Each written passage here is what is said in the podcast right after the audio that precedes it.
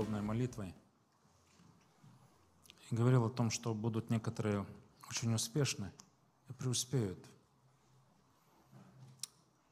Я говорил людям, найдите меня и засвидетельствуйте мне об этом. Потому что когда ты высвобождаешь такое слово, ты идешь, знаете, по такому тонкому льду. И тебе хочется понимать, ты действительно высвобождаешь правильное слово, и оно действительно работает. И меня несколько человек нашло после этой конференции, наверное, через месяцев восемь одна сестра пришла, сказала, у нас было все разрушено, у нас было все потеряно. Говорит, я посчитала, говорит, все, что я потеряла, говорит, у меня больше, чем в семь раз все было восполнено. И она свидетельствовала сильное свидетельство. И было несколько таких людей на протяжении нескольких лет, которые приходили и говорили о том, что они очень сильно преуспели.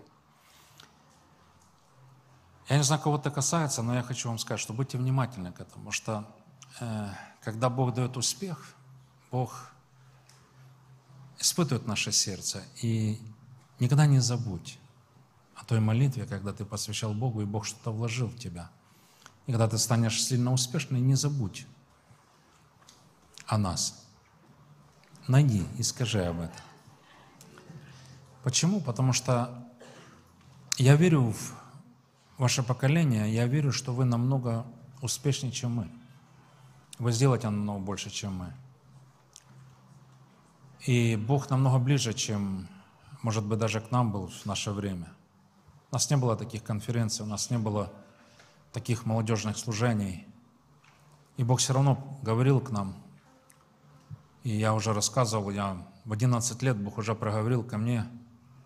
Я жил ожиданием следующие 10 лет, когда войду в Божье предназначение, в Божье призвание. И я здесь там, где я есть, только потому что когда мне было 11 лет, Бог уже проговорил ко мне. Поэтому я уверен, что Бог говорит с вами. И когда эта молитва была, когда ты принимал это слово, неважно, состоишься ты в профессиональной сфере и достигнешь больших успехов, и однажды люди будут пытаться почтить тебя, никогда не забудь почтить Господа, который даст тебе все это и приведет тебя к этому. Потому что даже в профессиональной сфере ты можешь стать очень сильным, известным, благословенным и прославить Бога. Не обязательно стать каким-то великим апостолом или евангелистом. Достаточно быть прилежным в том, где ты есть.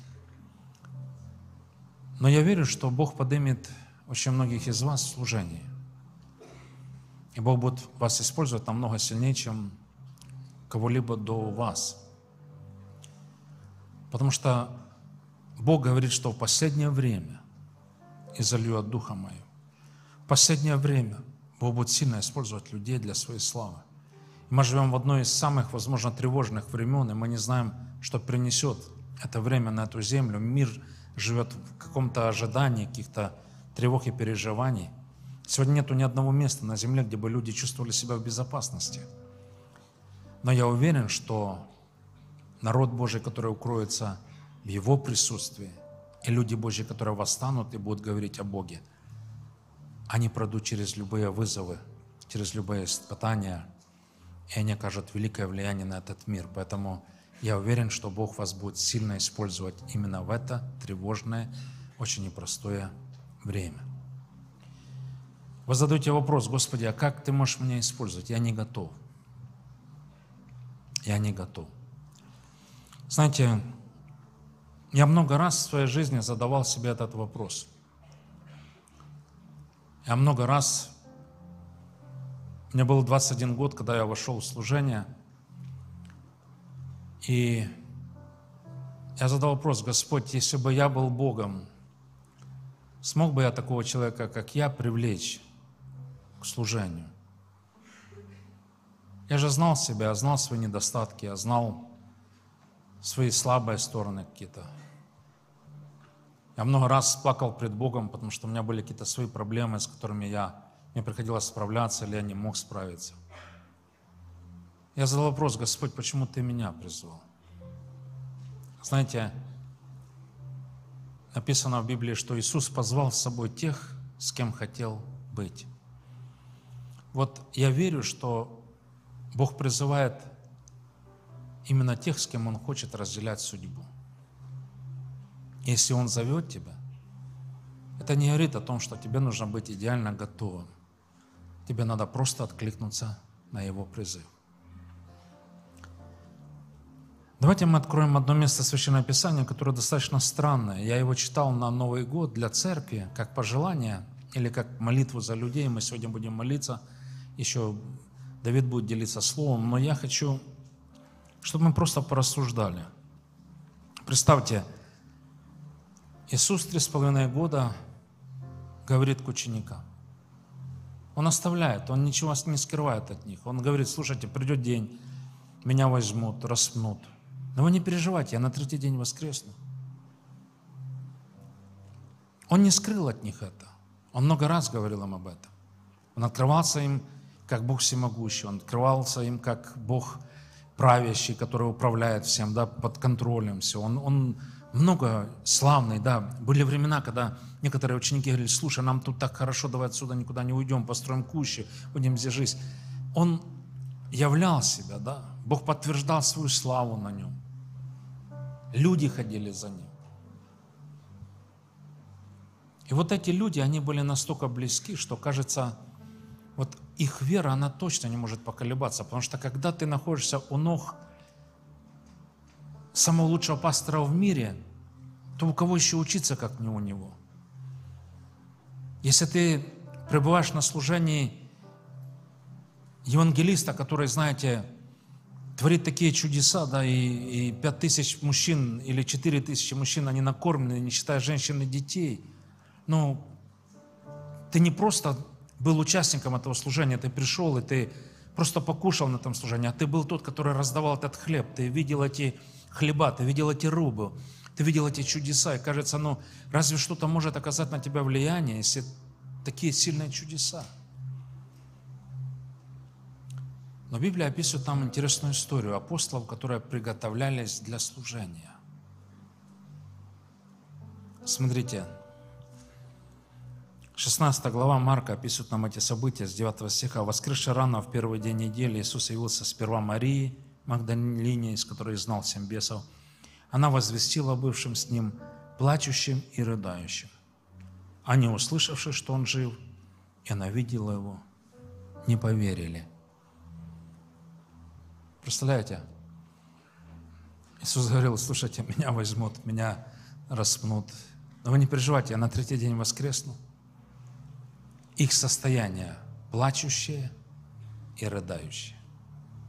Полный кризис веры.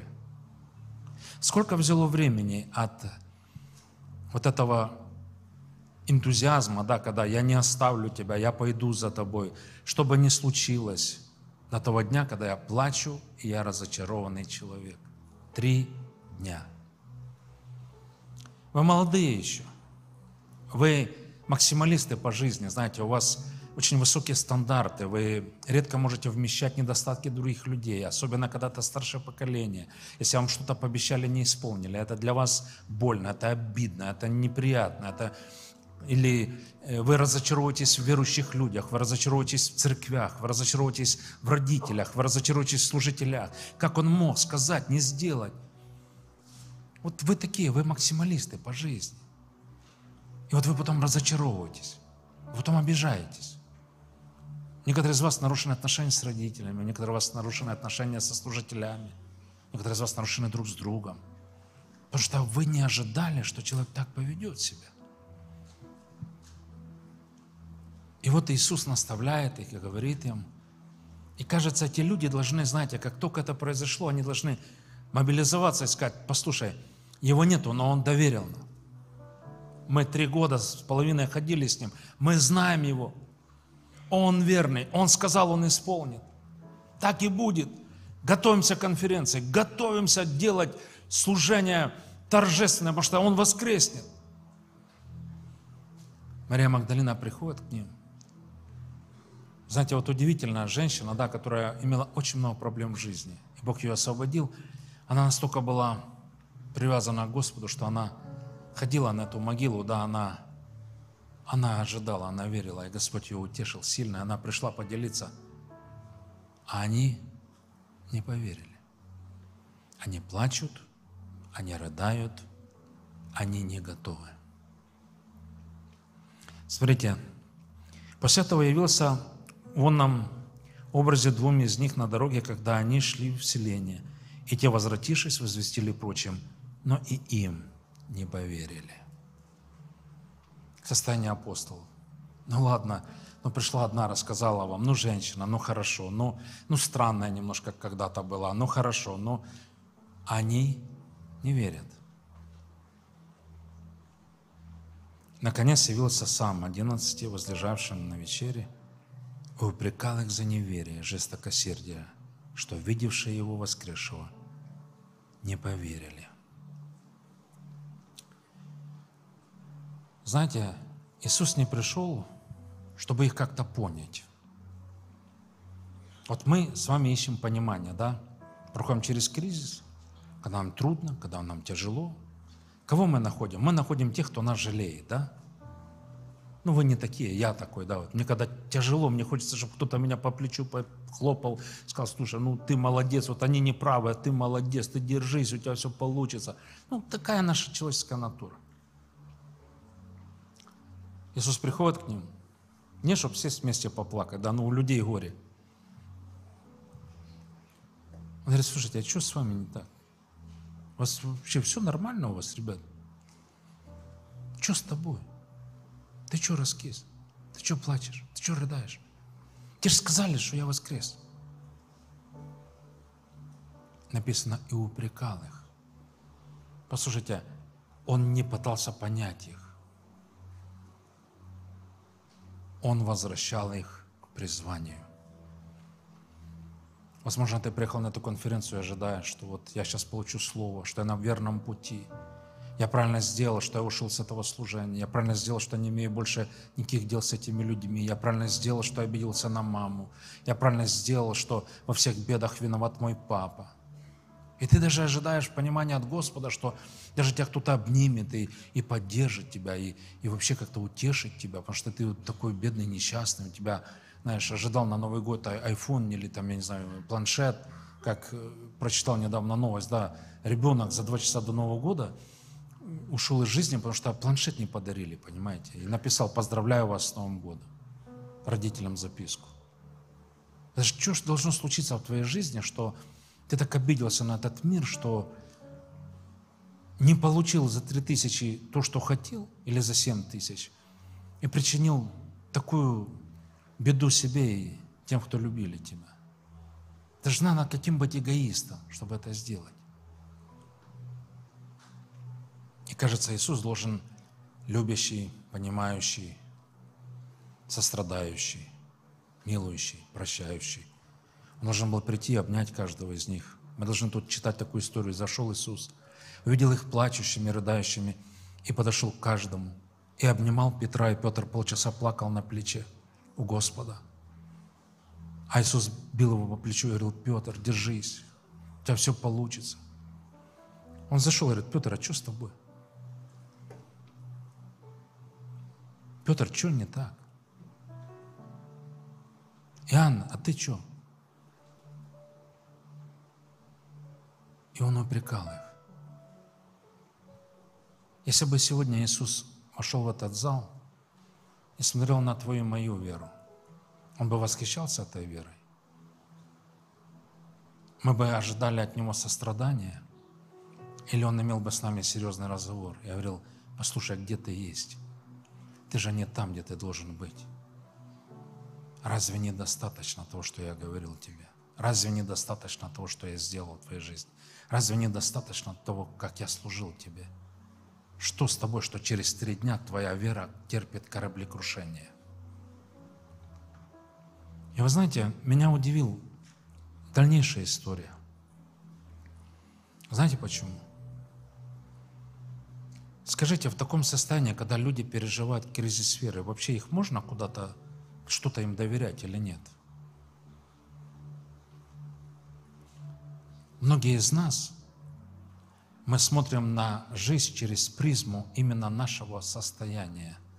Не через призму то, как смотрит Бог, а через призму моих ощущений. Многие из вас – вы не входите в Божье призвание, Божье предназначение, вы не ставите высоких целей, Потому что вы смотрите через призму своих недостатков, своего неверия, своего уныния, своего разочарования, своих грехов, своих проблем. Вы говорите, Господи, а как Ты можешь меня вообще использовать? Я далеко от того, какой я должен быть. Вот, Господи, когда я буду готов, тогда меня используют. И многие люди, знаете, они проживают жизнь в ожидании того, что вот я буду готов, и Он начнет меня использовать. Но сейчас Ты, Господи, меня приготовляй. Сейчас Ты меня помоги мне избавиться от вредных привычек, помоги мне избавиться от обиды на родителей, помоги мне, Господи, избавиться на, от обиды на служителей, помоги мне избавиться от обиды на друзей, помоги мне, Господи, еще с чем-то. Помоги мне в моем разочаровании. Как я могу с чем-то справиться, Господи, когда я с собой не справляюсь, я, я не управляю, мои эмоции накрывают меня, мне, мне так жалко самого себя, что мне жить не хочется. Ученики были в таком состоянии. Им было так жалко, что они плакали и рыдали. Самих себя жалко было. Господа не стало. А он пришел и упрекал – и вы знаете, что мне нравится дальше? Мы читаем 15 стих. «И сказал им». Интересно. Вот сам Господь сказал. «Идите по всему миру и проповедуйте Евангелие всей твари. Кто будет веровать и креститься, спасен будет, а кто не будет веровать, осужден будет». Господи, вообще этим людям вообще можно что-то говорить такое? Ты что, не видишь, в каком они состоянии? Какую веру они могут проповедовать? Как они могут вообще молиться за людей? Как они вообще могут что-то делать, если они вообще неверующие люди, по сути? Они разочарованы, они в кораблекрушении веры. Они не то, что в тебя, они уже в себя не верят. А он приходит вместо того, чтобы их пожалеть, вместо того, чтобы их понять. Другими словами, говорит, вы что сидите, идите, проповедуйте. Вот скажите, если бы мы были на месте Господа, увидели вот этих 11 абсолютно разбитых, разочарованных людей. Как бы мы, как люди, посмотрели на них? Мы могли бы им что-то доверить? Мы бы знаете, что решили? Надо что-то делать, надо какой-то семинар, надо надо, надо как-то помочь дедушке-попечителю, давайте их успокоим, давайте им как-то поможем, дайте им водички, давайте их свозим куда-нибудь, давайте э, какой-нибудь семинар, давайте какой-нибудь ретрит, давайте какой-нибудь энкаунтер, давайте еще какие-нибудь душепопечительские курсы, вообще надо что-то, реанимацию давайте духовную, спасать будем. Он пришел их, по сути, увидел неверующими, в кризисе веры. Говорит, что сидите? Вставайте, идите проповедуйте. Оказывается, лекарство от моей немощи духовной лежит в служении Богу. Оказывается, исцеление от моих проблем лежит в служении Богу. Смотрите, что дальше. Уверовавшие же будут сопровождать эти знамения. Интересно, кому он сказал уверовавших? Тех, которые поверят, или те, которые в кризисе и только сегодня уверовали – вот тут вопрос. Кому он обращается? К апостолам, которые уверовавшие? Или тем, которые не верят, поверят? Не знаю.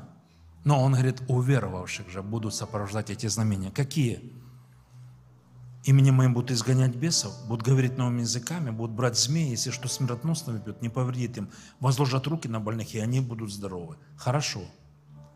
Что дальше? А дальше и так Господь после беседования с ними, вознося на небо, восел десную. А они пошли, проповедовали везде при Господнем содействии, подкрепление слова последующими знамениями.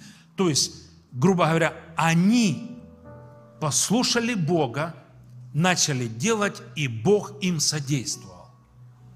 И не важно, какие у тебя внутри чувства, и не важно, какие у тебя разочарования – и не важно, какие у тебя чувствования, и не важно, через какие ты при... проходил вызовы в своей жизни, огорчения и все остальное. Бог говорит, иди делай, и я буду содействовать тебе, я буду использовать тебя. Многие из вас, вы как думаете, вот когда я исправлю свои э, оценки, когда я вот смогу как-то справиться с учебой, вот когда я смогу стать профессионалом? А сейчас я несчастный, мне надо бросить учебу, мне надо все бросить, мне надо поставить для себя высокую цель. Не живи с тем, через что ты сегодня проходишь. Живи тем, где Бог хочет тебя видеть. И Бог возвращает этих разочарованных к своему призванию, к своему предназначению. Он говорит, послушай, я избрал тебя, чтобы использовать тебя для своей славы. А мои чувства, не оставь их. А мои переживания, оставь их. А что мне делать с моими обидами? Начинай служить. А все это я почищу. И написано, что они сделали. Не написано, что они сидели, Иисус за них молился еще много дней, потом Он их откачивал, потом Он опять семинары им проводил, потом Он им две Нагорные проповеди повторил, а потом Он их отправил. Написано, побеседовал с ними, вознесся на небо, они пошли, и Он им содействовал. И уже Господа нету, а сила Божья на них. Так вот скажите, если Бог говорит к вашему поколению, что Он будет использовать вас, слава последнего храма будет намного больше славы первого храма. Если Бог будет вас использовать намного сильнее, чем предыдущее поколение. Вам надо ждать, когда это начнется, или вам надо начать делать это? Начинайте это делать. Входите в Божье предназначение. Ставьте для себя высокие цели. Состоитесь в профессии, идите в профессии. Хотите состояться в служении, или Бог говорит там, идите в служение. Не ждите, когда вы будете готовы. Начинайте уже сегодня делать, потому что Бог хочет иметь дело с тобой сегодня. Повернись, повернись соседу и скажи, Бог хочет иметь дело с тобой сегодня. Как я могу служить? Я не могу смотреть на служителей, я обиделась на них всех. Не смотри на служителей, иди начинай служить. Что мне делать с мамой? Мы в ссоре, я уехала, мы так поругались. Приедешь домой, скажи, мама, спасибо, что ты отправила меня на эту конференцию. Может быть, знаешь, родители тебя за дверь выпинывали на эту конференцию, знаешь, ты не хотела ехать, а тебя отправили, ты такая огорченная вся, еще до сих пор обижена на родителей. Приедь и скажи спасибо. Я хочу сказать всей молодежи, кто приехал с другого города, когда вы вернетесь домой, от меня лично скажите им спасибо и низкий поклон. Они правильно делают, что инвестируют в вас в Царство Божье. Они молодцы. Спасибо, родители.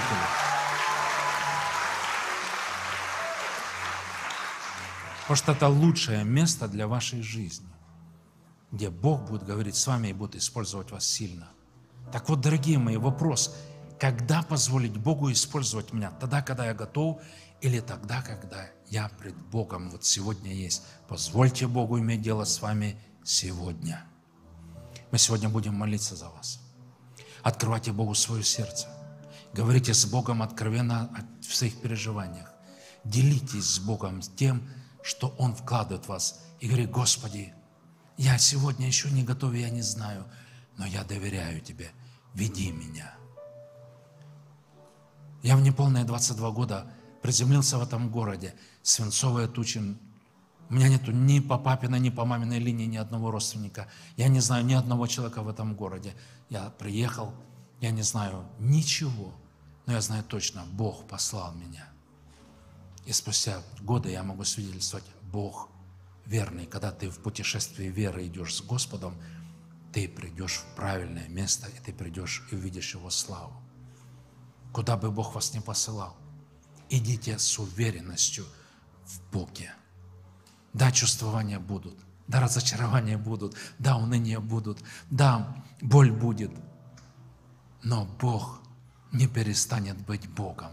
И у него все еще планы для тебя. Он не посмотрел на этих 11. О, ребята, я ошибся. Я не думал, что вы такие.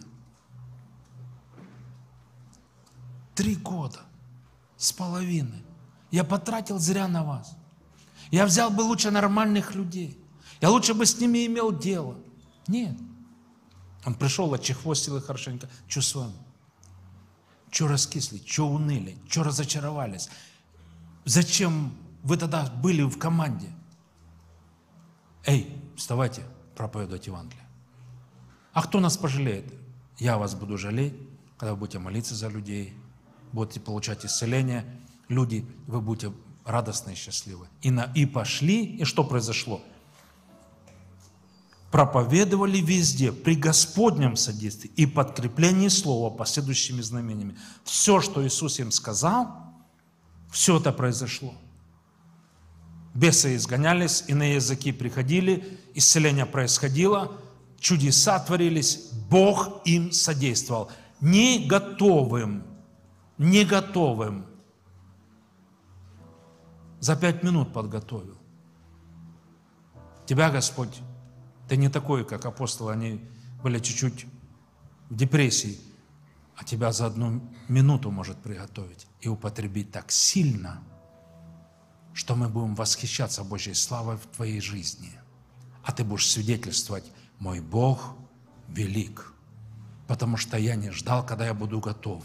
Я позволил Богу использовать меня таким, как я есть. Я доверяю Ему. И по ходу моему следованию со Христом Бог обрезает меня, Бог очищает меня, Бог делает меня лучше. И некоторые из вас, вы вернетесь домой, уже не с огорчением родителей, а с благодарностью родителям. И мама будет думать, а что они там с ней сделали на конференции? Ничего. Наверное, обнимали, жалели. Нет. Сказали, иди и служи. Начиная с родителей, потом всем остальным. Позволь Богу использовать тебя во имя Иисуса Христа. И весь народ Божий скажет Аминь.